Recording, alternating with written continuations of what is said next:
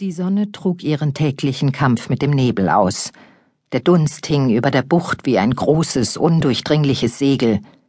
Eine weiße Wand wie ein Theatervorhang von unsichtbarer Hand hochgezogen, nur dass er aus dem Meer aufstieg und nicht aus einem Orchestergraben.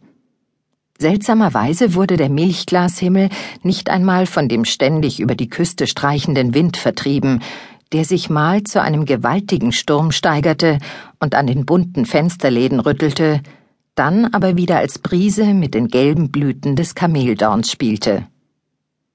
Zugegebenermaßen war das Klima an diesem Ort gewöhnungsbedürftig. Gleichzeitig erwies es sich als sehr angenehm, denn an der Bucht wurde es niemals drückend heiß.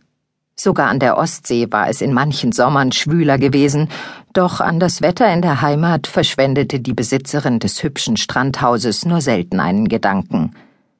Die Erinnerung an die Ferien mit ihrer Tochter lag tief verschlossen in ihrem Herzen und brach sich nur dann Bahn, wenn sie an ihrem Tisch über dem einfachen Papier saß und einen neuen Bericht verfasste. Selten jedoch fand sie die Zeit für einen Brief. Sie hatte sich ihr Leben gut eingerichtet. Es war so ausgefüllt, dass ihr wenig Raum zum Nachdenken blieb. Früher legte sie Wert darauf, die Zahl der Stunden möglichst einzuschränken, in denen sie ihre Gedanken auf Wanderschaft ins ferne Deutschland entließ. Inzwischen meldeten sich die vergessenen oder verdrängten Bilder jedoch immer öfter von selbst zurück. Vielleicht lag es an diesem Haus, daran, dass sie sich zum ersten Mal ein richtiges Heim geschaffen hatte, Albernerweise war ausgerechnet der spektakuläre Blick über die Bucht schuld an ihrem neuen Wohnsitz.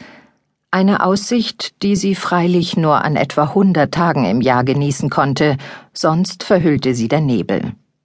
Es war höchst voreilig und sicher auch gänzlich unvernünftig gewesen, dieses Stück Land zu kaufen, nachdem sie es nur ein einziges Mal besichtigt hatte, noch dazu an einem der seltenen klaren Sonnentage. Sie hatte sich in die Aussicht verliebt, die endlose Weite des tiefblauen Atlantiks, die aufspritzende und im Sonnenlicht wie ein Regenbogen leuchtende Gischt, wenn die Wellen gegen die Granitfelsen am Ufer schlugen, die weißen vom Wind über den roten Sand getriebenen Schaumkronen. Wie Jade schimmernde Berge ragten vor dem Horizont in den lichtblauen Himmel.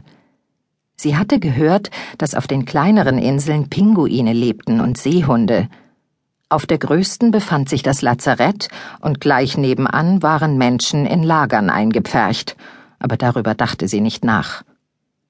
Sie hatte bei der Besichtigung den Blick auf eine Gruppe eleganter rosa Flamingos konzentriert, die auf dürren, überlangen Beinen im seichten Wasser herumstarksten, mit gebogenem Hals auf der Suche nach Nahrung, und sie hatte sich zum ersten Mal seit langem glücklich gefühlt. Allenfalls der eigentümliche Geruch der Grundstücksbegrenzung aus Walfischrippen hatte sie etwas gestört. An den meisten Tagen war die See jedoch nur durch ein fernes Rauschen auszumachen. Der Dunst dämpfte sogar den Ton der Wellen, die gegen den Strand unterhalb ihres neuen Heims schwappten. Selbst die rote Amaryllis mit ihrem ebenso mühsam wie geduldig angelegten Garten verlor dann ihre Leuchtkraft, denn sie schien zugedeckt mit einem weißen Schleier. Und die Flamingos waren fortgezogen.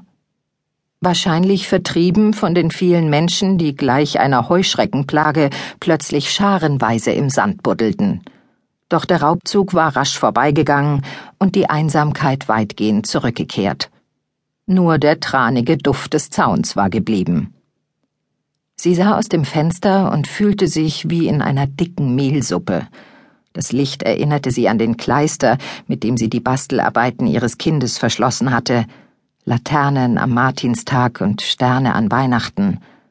Voller Sehnsucht erinnerte sie sich daran und wusste gleichzeitig, dass ihre Sicht auf die Wahrheit verklebt war, weil sie sich dafür mehr schämte als für irgendetwas anderes in ihrem Leben. Die Vergangenheit holte sie ein, schmerzlich und unvorbereitet. Ihre Gegenwehr erfolgte mit den falschen Waffen. Es gelang ihr immer seltener zu vergessen. Seit sie das Haus besaß, stand sie auf verlorenem Posten. Genauso erging es der Sonne.